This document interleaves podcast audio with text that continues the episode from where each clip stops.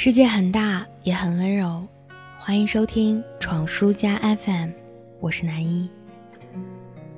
昨天晚上熬了一整个通宵写论文，天色蒙蒙亮的时候坚持不住，睡到十点钟，醒过来继续写，直到现在，我脑袋里其实已经混沌的如同一碗粥了。然后我瘫倒在床上，终于有时间听自家编辑推荐的朴树的新专辑。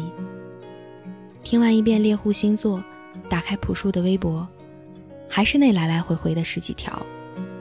返回搜索结果页面的时候，不小心打开了《平凡之路》的 MV，眼泪突然就流出来，连我自己都措手不及。我哭什么呢？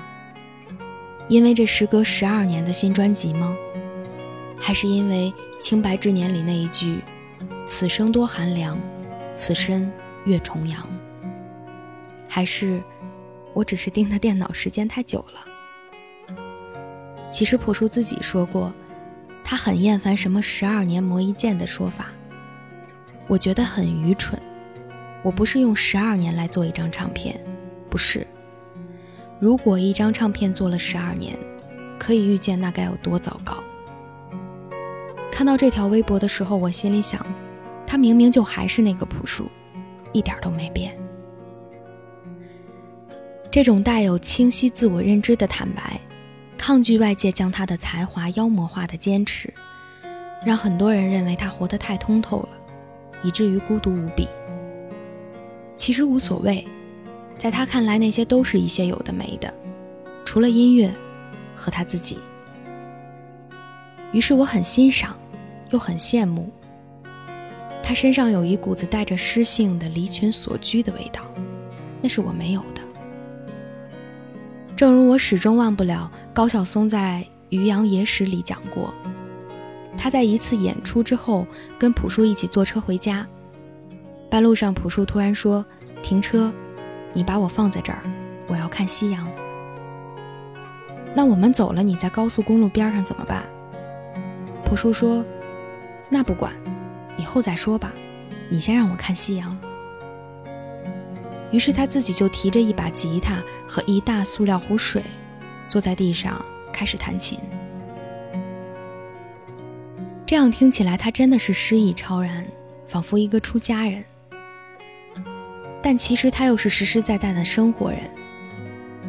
他会去艺术馆站上两个小时，去欣赏一幅艺术作品，然后去诚品书店买一堆书，最后吃一顿很便宜的饭。平常出门也是随随便便的白 T 恤，配上短裤和拖鞋，骑着一个小电瓶车去开会，开完会又安安静静的骑车走。二零一四年的时候，朴树说：“直到看见平凡才是唯一的答案。”你以为他想开了，不再跟这个世界拧巴着来了，结果二零一五年他发长微博，你又忧心忡忡说他还是没想开，还是在跟他厌恶的这个圈子对抗着。这些都没有必要。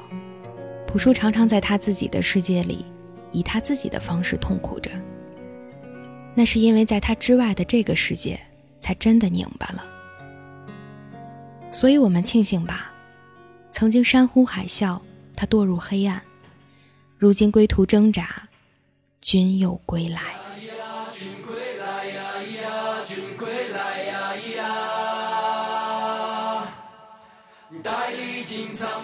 呀，大月尽悲欢，心房卷纸帆。君衣尘满面，污泥满身，好个白发迷途人。今日归来不晚，彩霞灼满天，明月做烛台。呀咿呀，咿归来呀，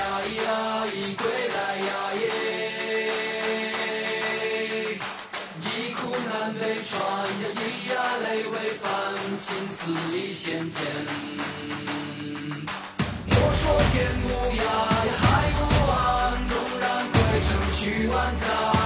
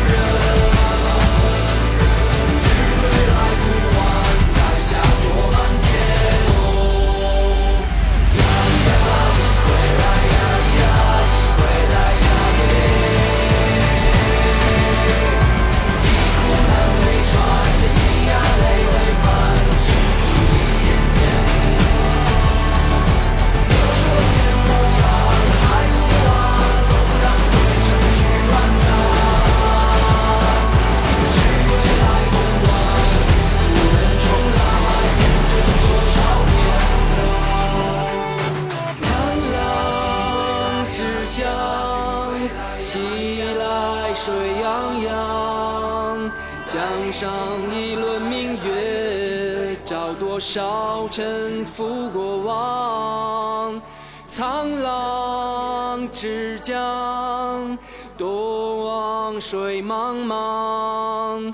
谁上江上明月？谁听江声浩荡？